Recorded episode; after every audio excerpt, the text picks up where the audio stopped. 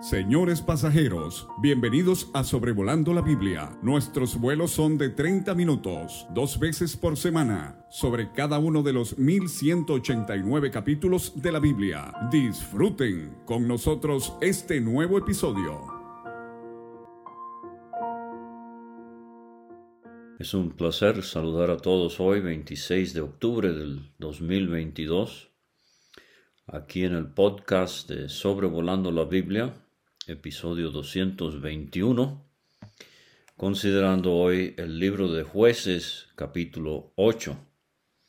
Con este capítulo terminamos eh, con la vida de Gedeón, eh, uno de los jueces mayores en Israel, el otro que nos falta es Sansón.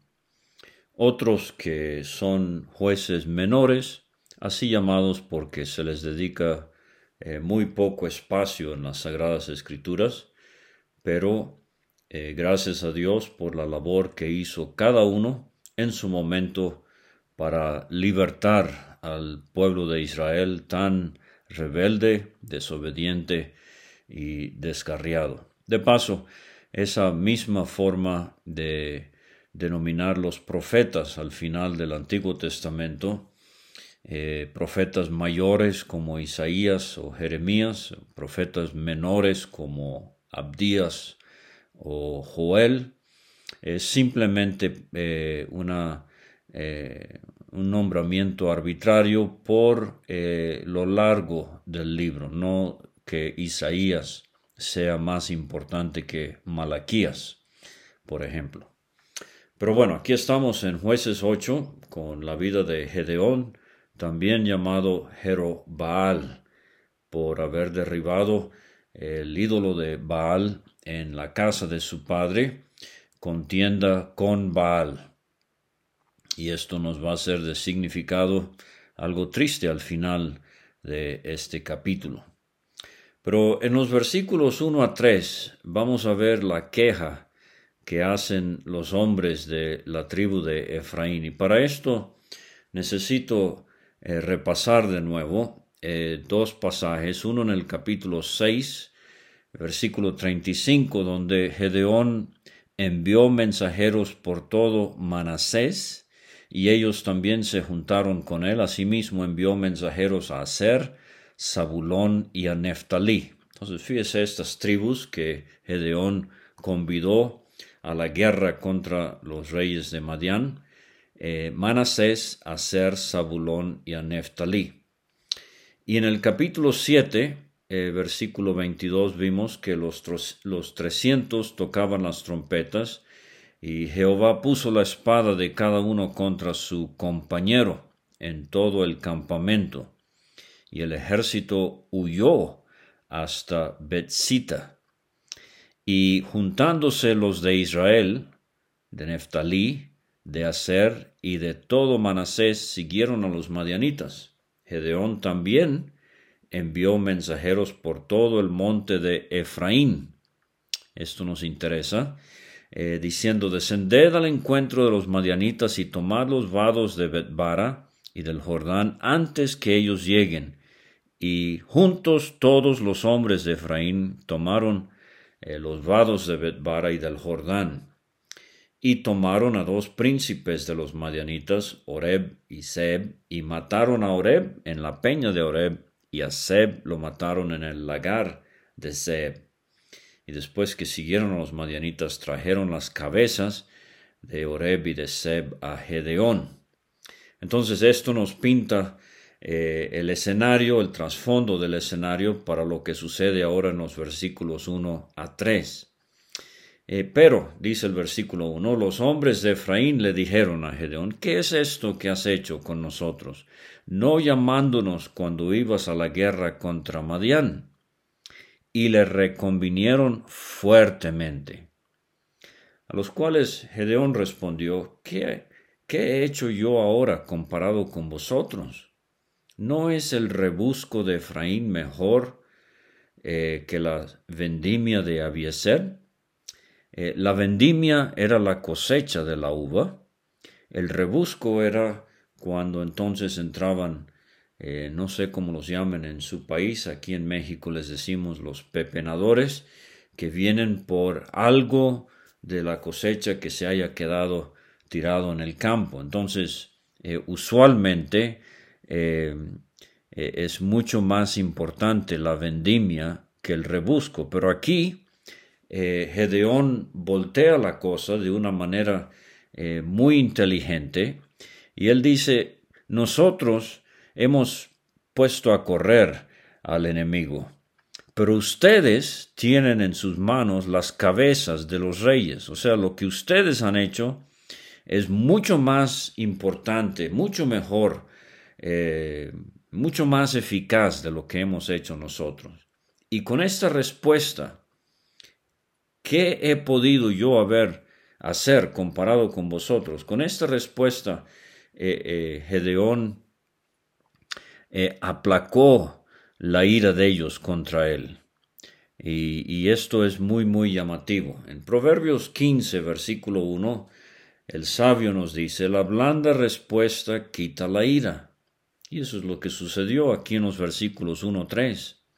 Cuando lleguemos al capítulo 12, vamos a ver que Jefté respondió de una manera muy diferente a los mismos de Efraín eh, eh, y ocasionó una guerra. ¿Cuántos problemas se evitarían en nuestras iglesias si supiéramos controlar la lengua y el temperamento? Eh, mucho de lo que sucede entre el pueblo del Señor es por la forma áspera descontrolada, e injusta quizás en que eh, nos hablamos.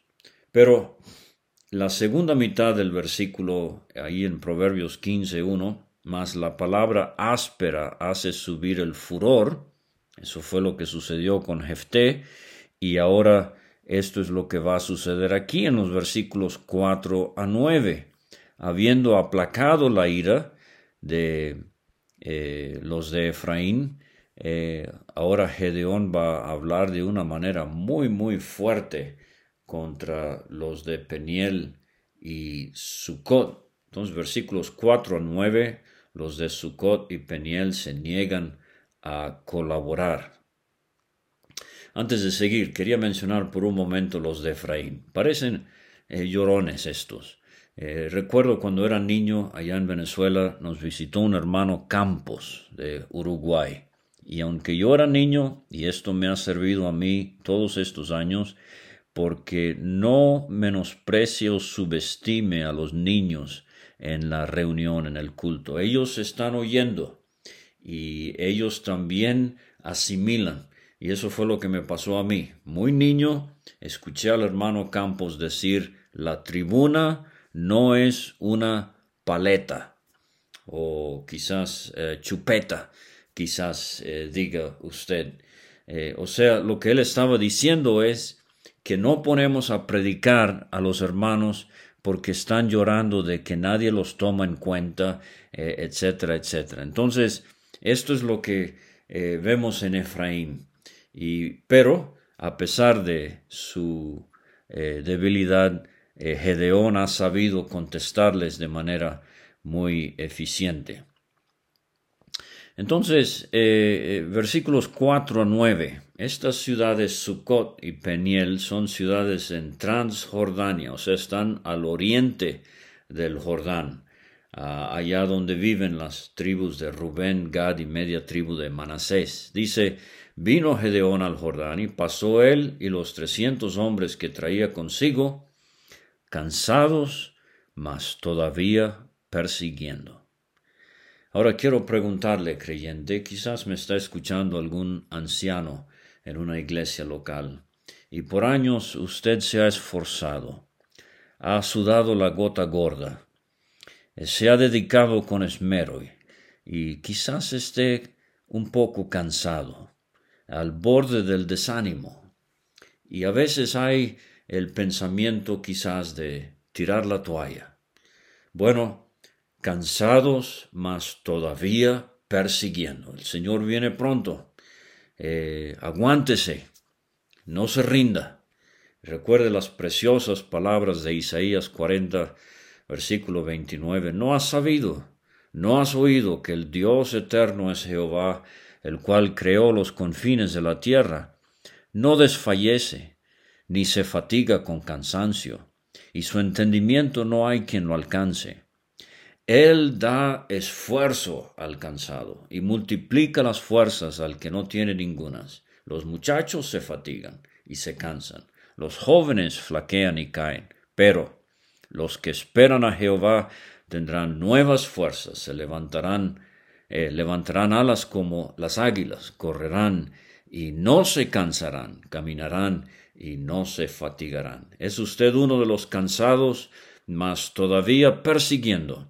Dios le ayude a seguir fiel hasta el fin. Entonces, en esta situación de tanto cansancio persiguiendo al enemigo, versículo 5 les dice Gedeón a los de Sucot, os ruego que deis a la gente que me sigue algunos bocados de pan, porque están cansados, y yo persigo a Seba y a Salmuna, reyes de Madián. Los principales de Sucot respondieron, ¿Están ya Seba y Salmuna en tu mano para que demos pan a tu ejército? Y Gedeón dijo, cuando Jehová haya entregado en mi mano a Seba y a Salmuna, yo trillaré vuestra carne con espinos y abrojos del desierto.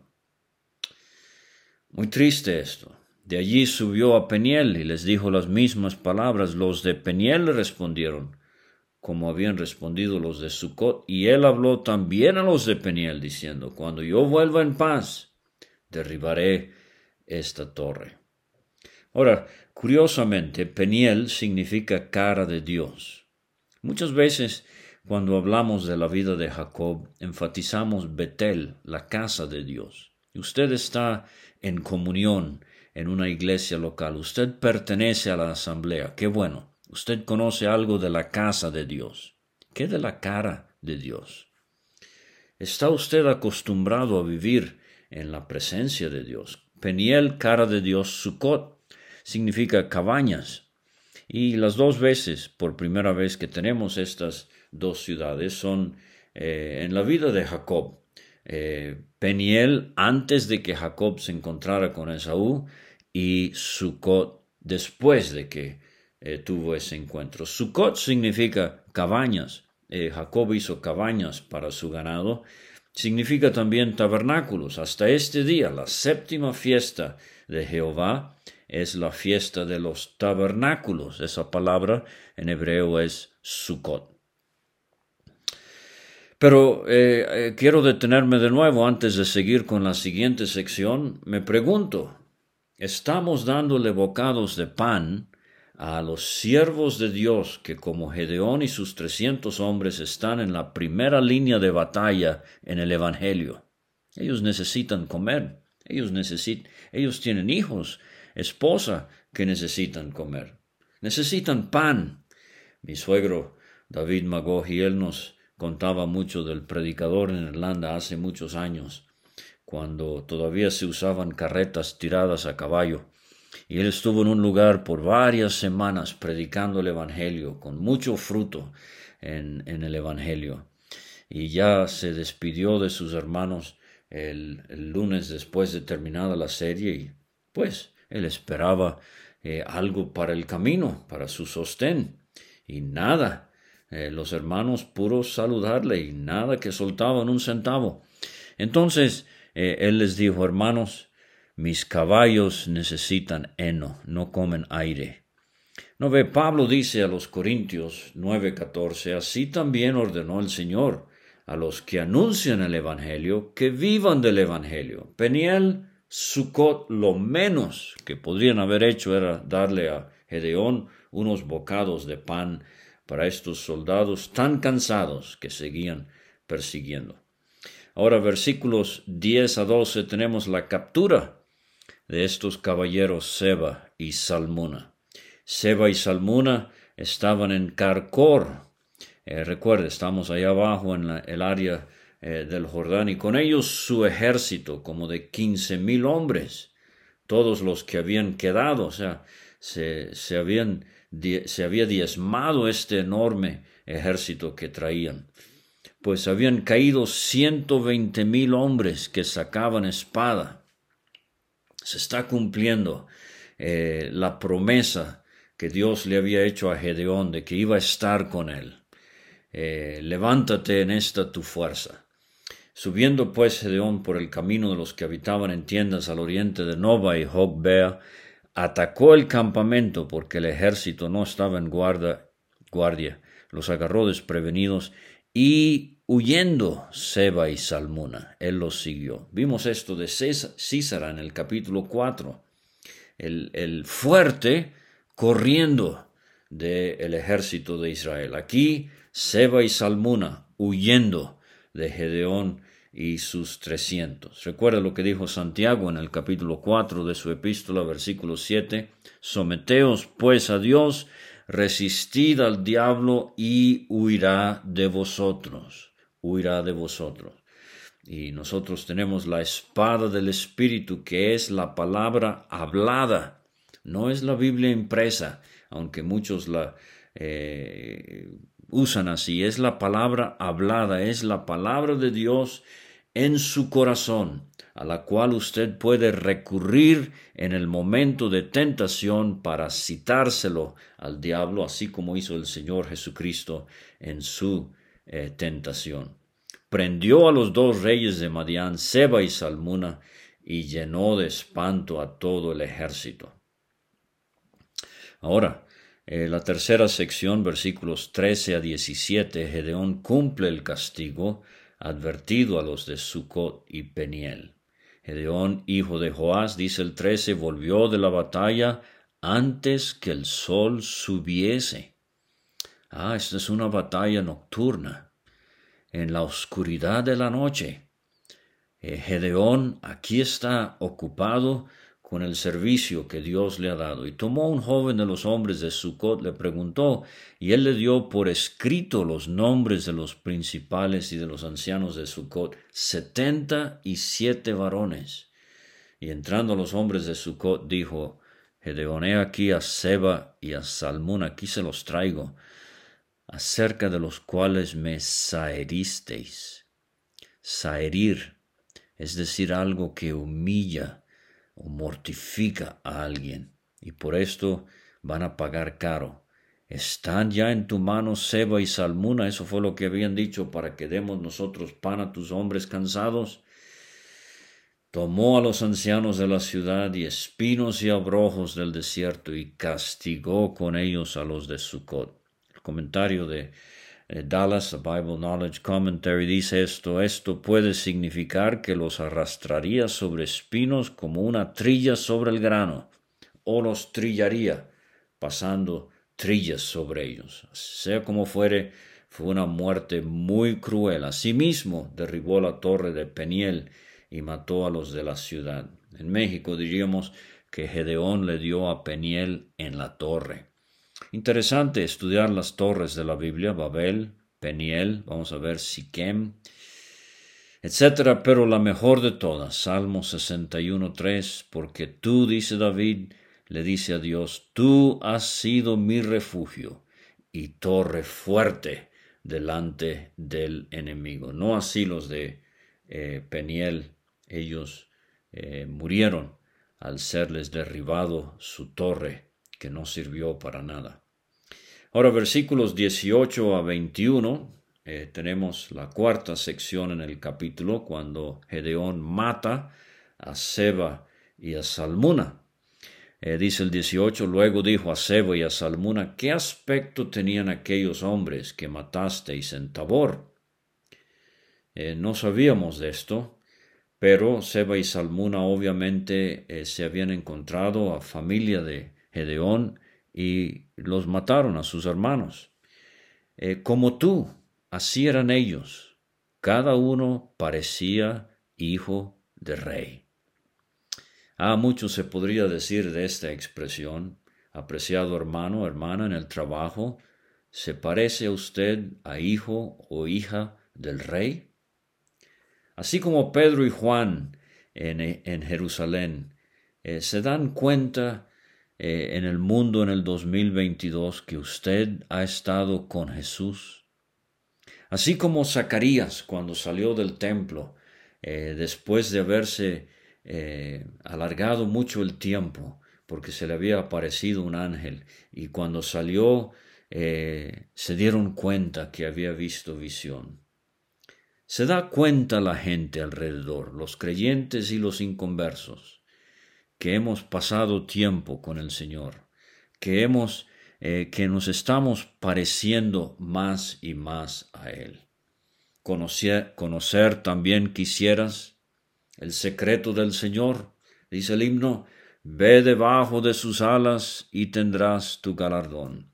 Y al salir de su presencia, con gran solaz llevarás la imagen santa del Maestro en tu faz.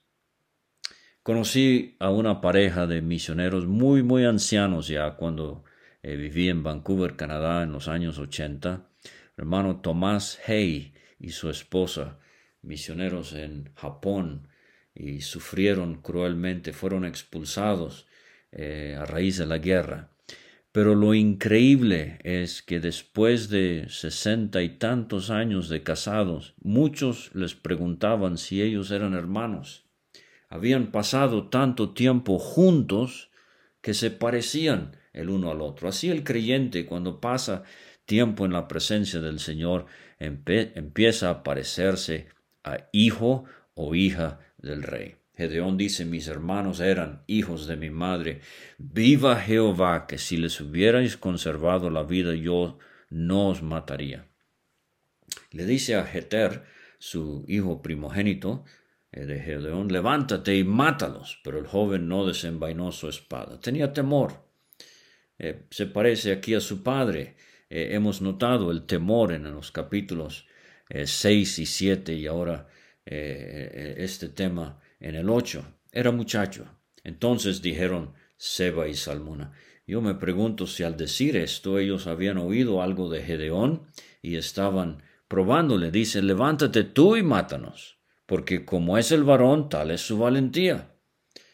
¿Y qué, qué hace Gedeón? Se levantó y mató a Seba y a Salmuna. De ese temor que tenía ya lo ha superado. Me hace pensar en Samuel, que vamos a ver en 1 Samuel 15. Eh, debido a que Saúl no obedeció, Samuel cortó en pedazos a Agag y tomó los adornos de lunetas, eh, dice de Gedeón, que sus camellos traían al cuello, o sea, los camellos de Seba y Salmuna, muy pretenciosos estos camellos, con adornos, eh, collares en la batalla. Pero sí, a veces eh, Samuel, a veces Gedeón, lo vimos con Josué también, hay que actuar drásticamente con el enemigo. Y esa es la única manera de vencerlo. Ahora la quinta sección quiero eh, llamarla versículos 22 a 28, algunos altibajos, positivos y negativos, al final de la vida de Gedeón. Dice el 22, los israelitas dijeron a Gedeón, sé nuestro Señor, tú y tu hijo, y tu nieto. O sea, tres generaciones. ¿Por qué? Pues nos has librado de mano de Madián. Ellos tenían el ojo puesto en Gedeón. Le estaban dando la gloria a Gedeón en vez de a Dios. Ah, Zacarías nos habla de esto. Eh, esta gran lección que necesitamos aprender. Eh, Zacarías 4 es un capítulo empapado con aceite que nos habla del poder del Espíritu. Y se le dice a, a, Zorobabel y su compañero Josué, no con ejército ni con fuerza, sino con mi espíritu, ha dicho Jehová de los ejércitos. ¿Tiene usted o tengo yo la vista puesta en algún hombre y creemos que Él es el secreto de bendición? No, no, no, no, no, no, hermano, estamos muy equivocados. Dios bendice cuando Él le place. Él necesita vasos útiles y limpios, pero Dios es el que hace la obra. Recuerdo la anécdota eh, de hace muchos años cuando en una campaña especial eh, una iglesia se reunió y los líderes preguntaron a los demás qué tipo de predicador invitaremos para esta campaña que vamos a tener, esperando la respuesta de grandes predicadores, así llamados, eh, como Moody o Spurgeon, eh, etc. Y un creyente alzó la mano y él respondió, necesitamos un hombre de tan alta talla espiritual que de rodillas llegue al cielo. Eso es lo que necesitamos. Necesitamos hombres que tienen poder con Dios y con los hombres, hombres de oración. Dios es el que hace la obra, no los glorifiquemos a ellos. Pero esto sucede mucho en nuestros días y adoran a pastores protestantes, así como le besan la mano al Papa, etc. Entonces muchos creyentes caen en el mismo error. Gedeón no cayó en la trampa. Y me hizo recordar a Pablo y Bernabé en Hechos 14, cuando fueron a Listra, y Pablo sanó al cojo de nacimiento, y a Bernabé llamaban Júpiter, porque era el más alto de los dos, y a Pablo lo llamaban Mercurio, era el más chiquito de los dos, pero eh, de estatura, pero eh, el, Mercurio era el que estaba más cerca al Sol y, lo llamaron Mercurio porque era el que llevaba la palabra. Y el sacerdote de Júpiter, cuyo templo estaba frente a la ciudad, dice, trajo toros y guirnaldas. Y cuando los, eh, lo oyeron los apóstoles, Bernabé y Pablo rasgaron sus ropas y se lanzaron entre la multitud dando voces, diciendo, varones, ¿por qué hacéis esto? Nosotros también somos hombres semejantes a vosotros. Os anunciamos estas vanidades, que, que os convertáis al Dios vivo, que hizo el cielo y la tierra y el mar. Pero, ¿qué sucede hoy?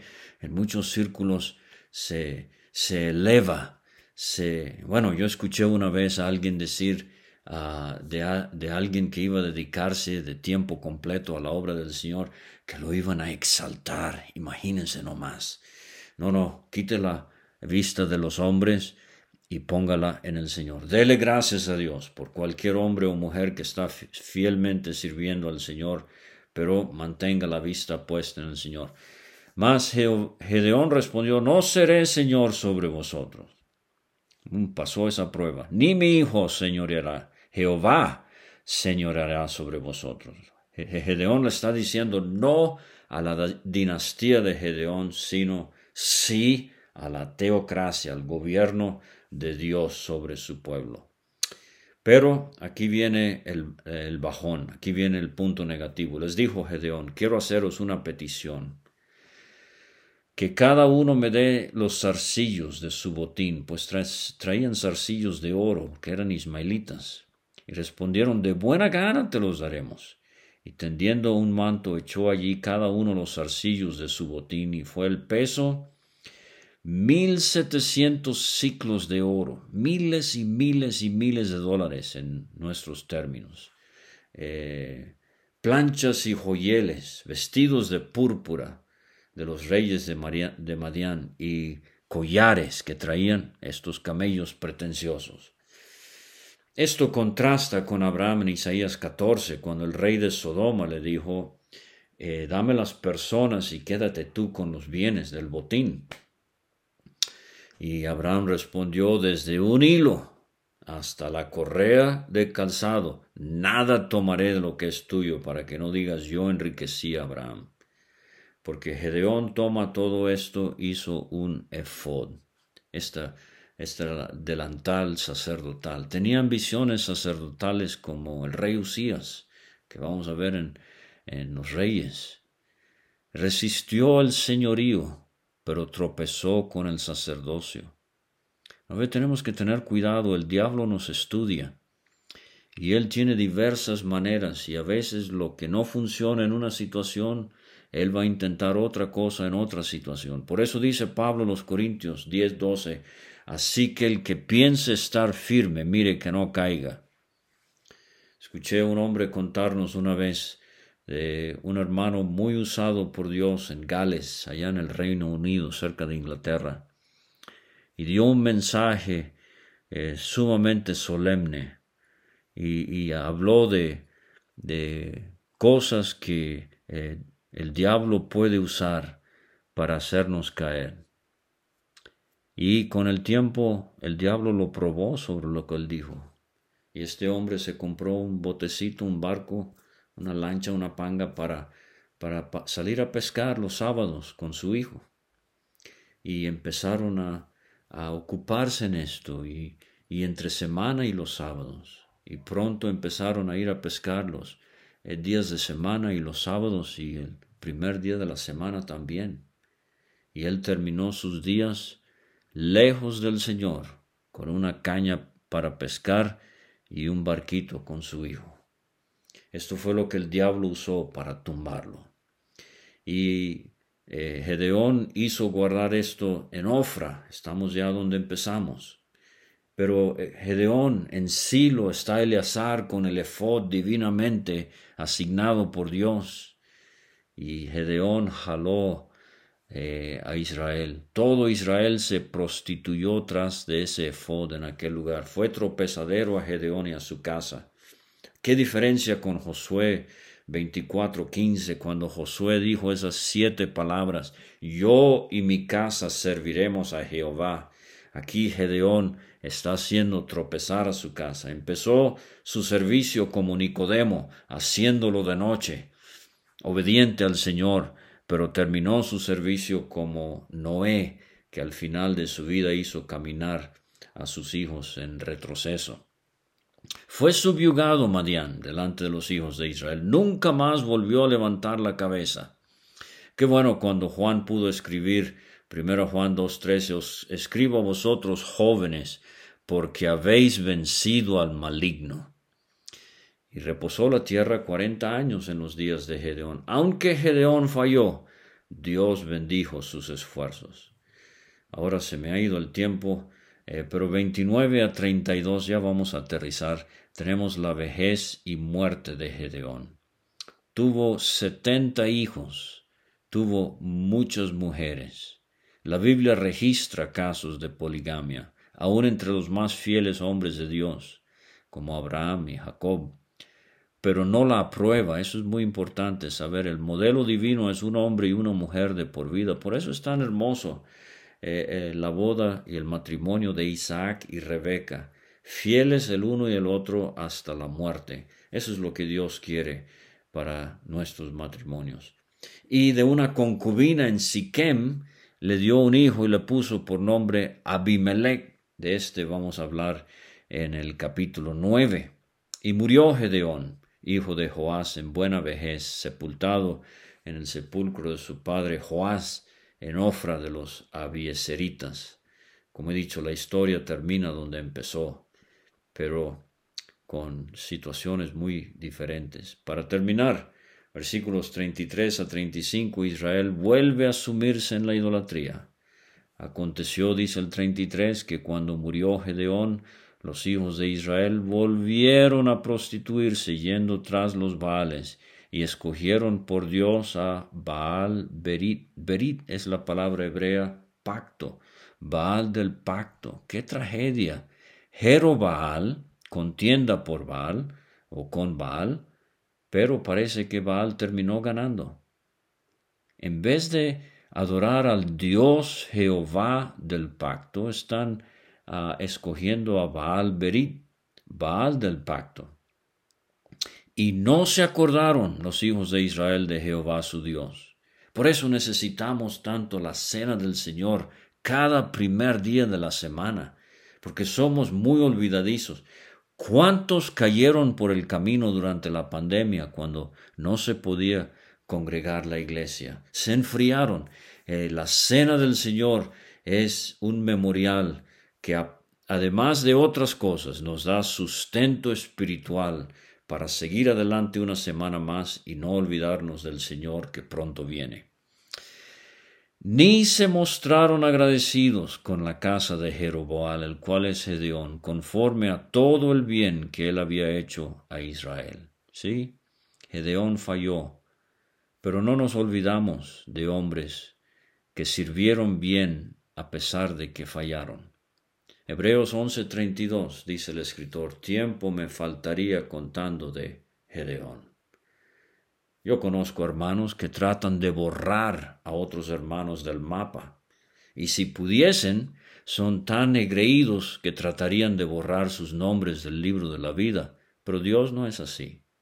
Job, harto de estos tres zánganos que estaban haciéndole la vida imposible, él dice en el capítulo 16, versículo 19, Mas he aquí que en los cielos está mi testigo y mi testimonio en las alturas. Sí, no importa lo que hagan y digan los hermanos, usted sirva al Señor y su testimonio está en los cielos, esperando que el Señor aprecie lo que usted haya hecho a pesar de haberle fallado. Eh, muchas gracias y hasta el sábado con jueces capítulo 9.